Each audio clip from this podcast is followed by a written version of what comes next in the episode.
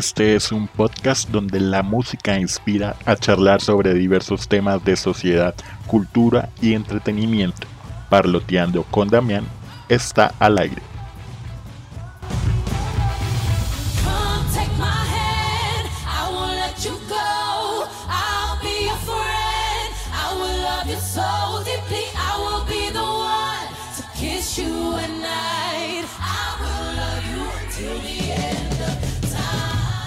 ¿Qué tal gente? Bienvenidos todos y todas a esta nueva temporada. Arrancamos año con la temporada número 3 de este podcast y estoy muy contento de que cada vez se sumen más oyentes de diferentes partes del mundo a escuchar nuestro podcast. Iniciamos este parloteo con un tema que pasó de ser meramente americano a convertirse en un tópico completamente global. Así es, les voy a parlotear acerca de un viaje histórico sobre el Super Bowl y las músicas de sus mejores medios tiempos.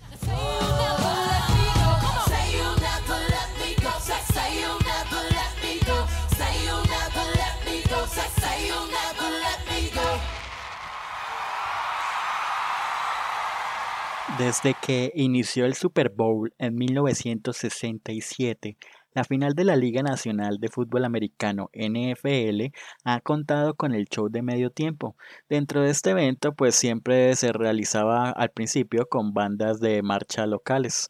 Sin embargo, en 1970 los espectáculos comenzaron a contar con músicos de jazz y generalmente se hacían tributos a influencias de la música y culturas alrededor del mundo.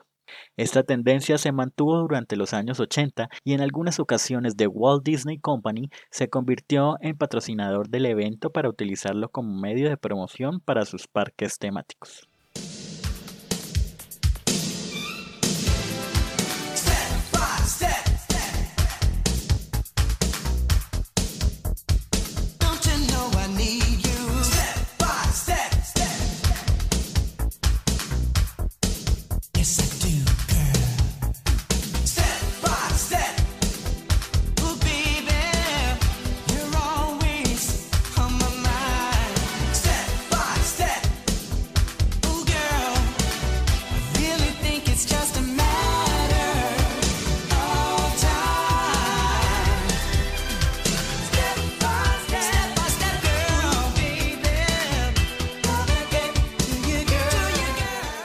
Partir de los años 90 fueron apareciendo músicos de mayor renombre como los New Kids on the Block y la cubana estadounidense Gloria Estefan, quien fue la primera mujer latina en presentarse en este importante evento. Y además pues compartió escenario con dos patinadores olímpicos en la temática Show Winter Magic con música navideña. Pero no todo fue bueno, pues el espectáculo de medio tiempo tuvo una caída en audiencia del 22%, a causa de la falta de interés por parte del público estadounidense en general, que consideraban que este show de medio tiempo era innecesario en muchas ocasiones.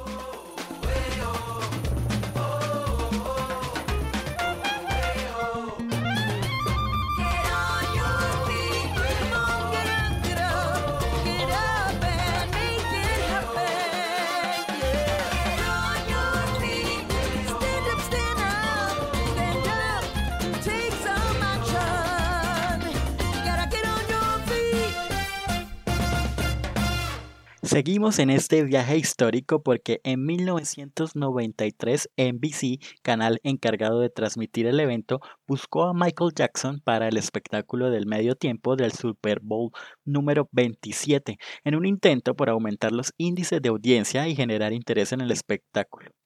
¿Y ustedes qué creen que sucedió? Pues obviamente la estrategia fue un éxito y el espectáculo ofrecido por Jackson marcó la primera vez en la historia en la que el medio tiempo fue más visto que el partido en cuestión.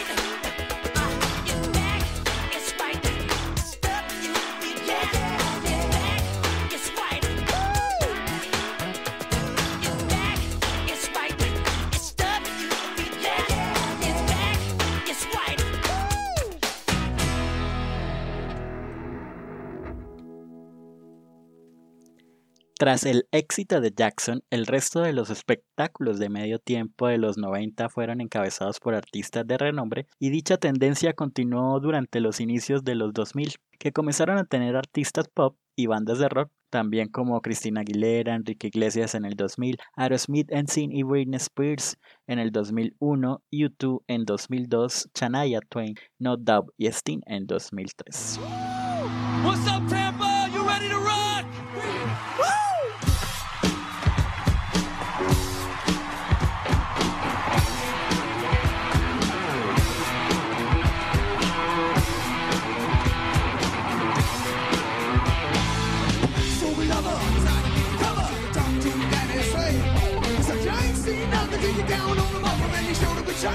way. When that cheerleader was a real young, all the times I can reminisce. All the best singing, when the sister ran away, only started with a little kiss like this.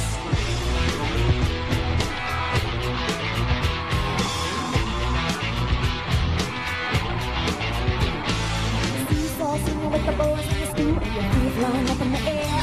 Sing, I did a little with your kitty in the middle and swing it like I didn't care. Who was ready to knew what she was doing, told me how to told me to me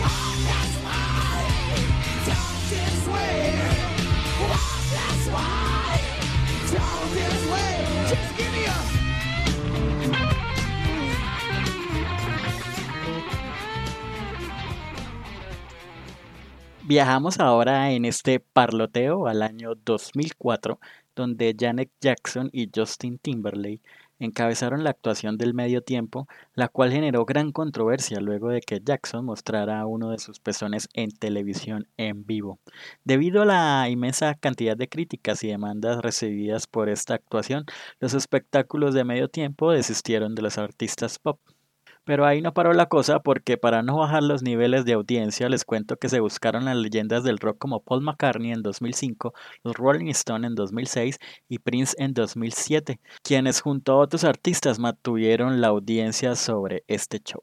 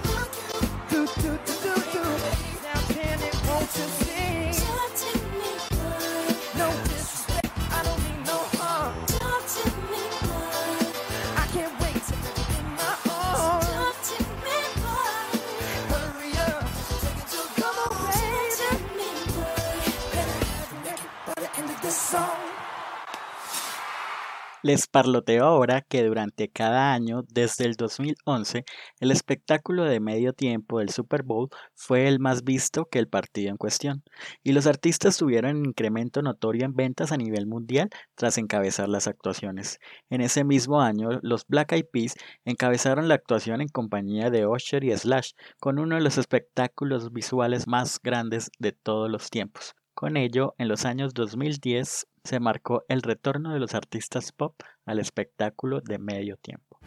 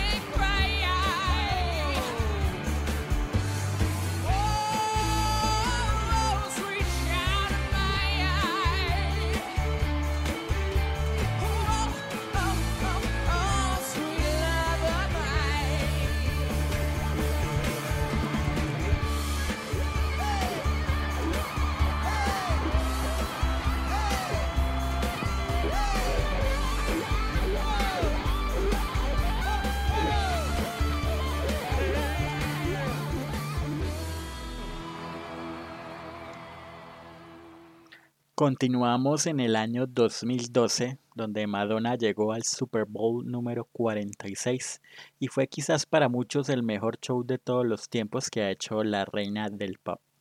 Madonna montó un escenario al estilo de la antigua Roma e invitó a varios artistas en diferentes canciones para el show que se realizó en Indianápolis. Entre ellos estuvieron CeeLo Green y Nicki Minaj.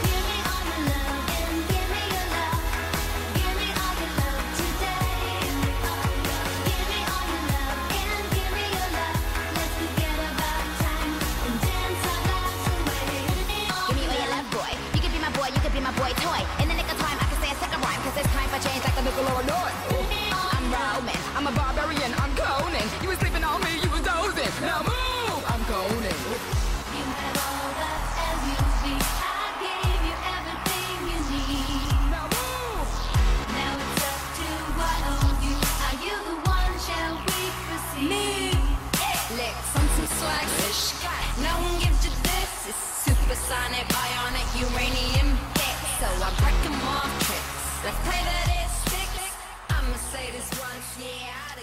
Nos trasladamos ahora al 2013 con Jones en el Super Bowl número 47.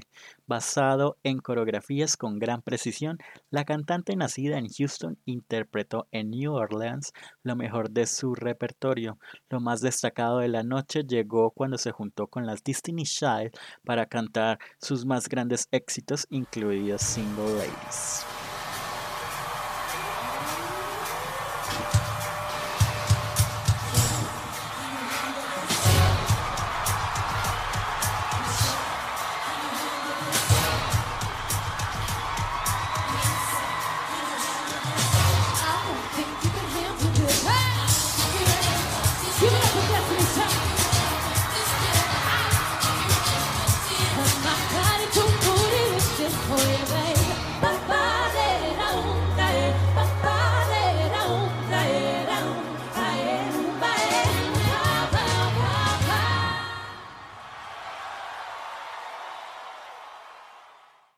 Viajamos ahora al año 2014. Allí tuvimos a Bruno Mars y Red Hot Chili Peppers en el Super Bowl número 48. El cantante y productor nacido en Honolulu, Hawái, Bruno Mars se convirtió en el artista central más joven en un Super Bowl. Y fue allí donde invitó a los Red Hot Chili Peppers al escenario para dejar a todos en New Jersey con la boca abierta.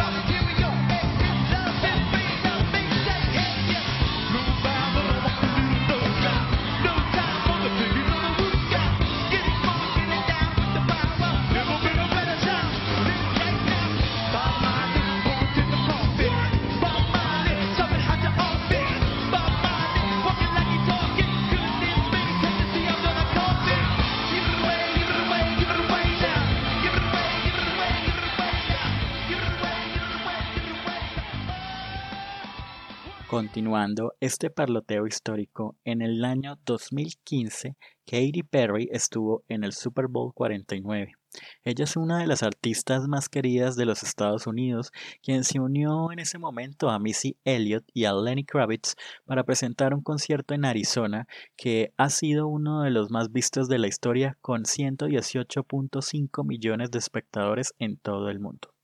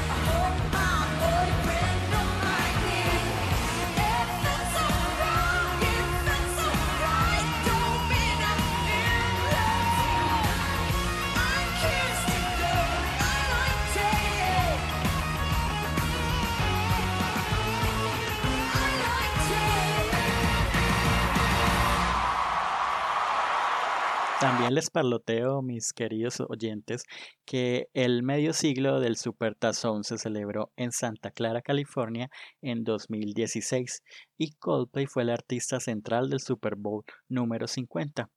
Coldplay invitó a Bruno Mars y a Beyoncé, además de la banda de la Universidad de California en Berkeley y la Orquesta Juvenil de Los Ángeles dirigidas por el venezolano Gustavo Dudamel, para dar un gran show de medio tiempo.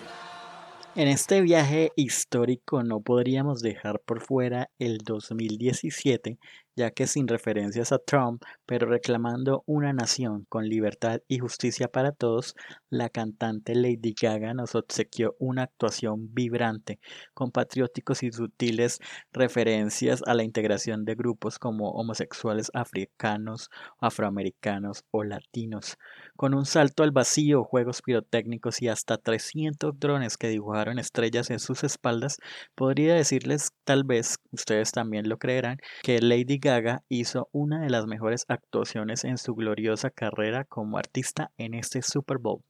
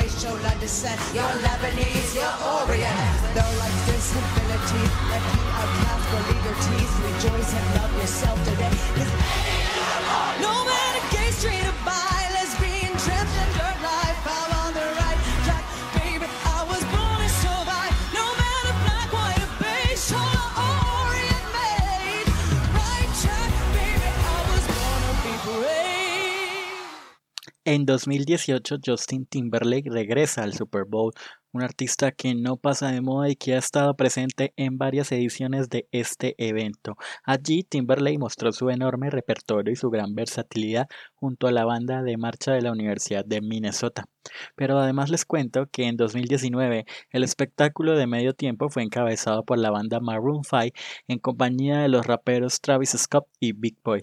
Esta actuación fue ampliamente criticada, siendo descrita como aburrida y con varios medios considerándola una de las peores en la historia. Además, siendo altamente criticada, lo recuerdo muy bien por grupos feministas, ya que Adam Levine se quitó la camisa durante el toque de este medio tiempo y no fue duramente criticado como lo fue Janet Jackson por haber mostrado su pezón.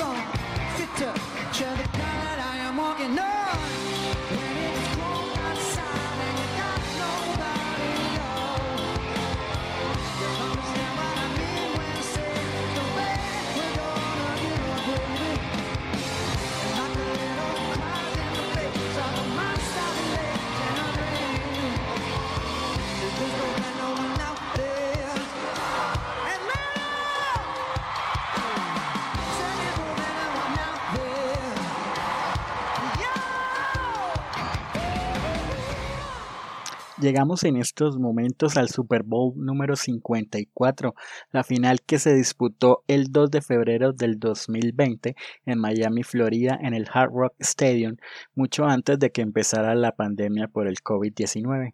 Ese fue el Super Bowl número 11 celebrado en el sur de Florida y el sexto en este estadio. Shakira y J-Lo brillaron en el partido de fútbol americano más latino de la historia. Las dos artistas musicales consagradas fueron ovacionadas en el Hard Rock Stadium de Miami tras un show en el que ambas explotaron con varias de sus canciones más reconocidas. En los últimos minutos los cantantes se juntaron y compartieron coros de sus canciones ante miles de aficionados que se veían filmando el espectáculo con sus teléfonos móviles.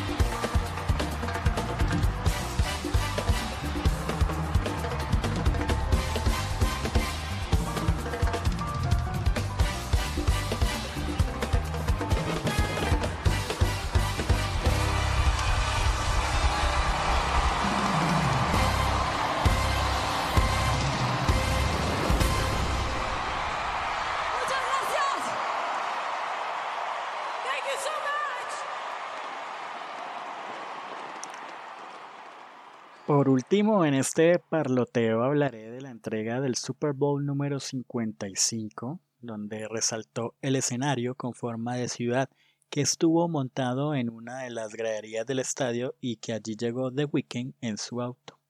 Cabe recalcar que este Super Bowl se llevó a cabo con todas las medidas de bioseguridad por la pandemia del COVID-19. El artista lució con una actuación menos nutrida y compleja que sus antecesoras recientes.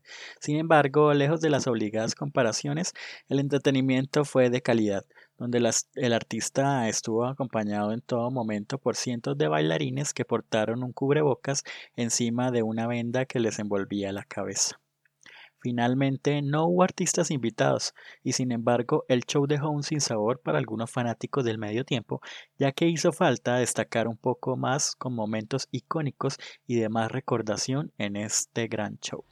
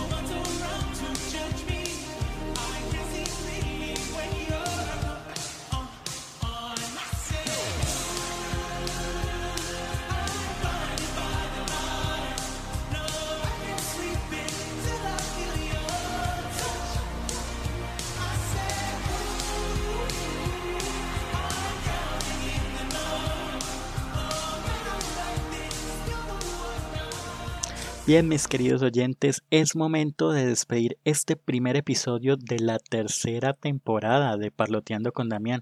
Aprovecho para recordarles que pueden seguirme en Twitter, estoy como arroba DamianBook y en el Instagram del podcast que lo encuentran como arroba parloteando con Damián. Allí pueden postear sus comentarios sobre este episodio, sugerir otros temas que sean de interés para escuchar en este podcast. Además, si les gustó este episodio, pues pueden compartirlo o recomendarlo con sus amigos. Gracias por estar siempre escuchándome. Un abrazo para todos. Nos escuchamos en un próximo parloteo.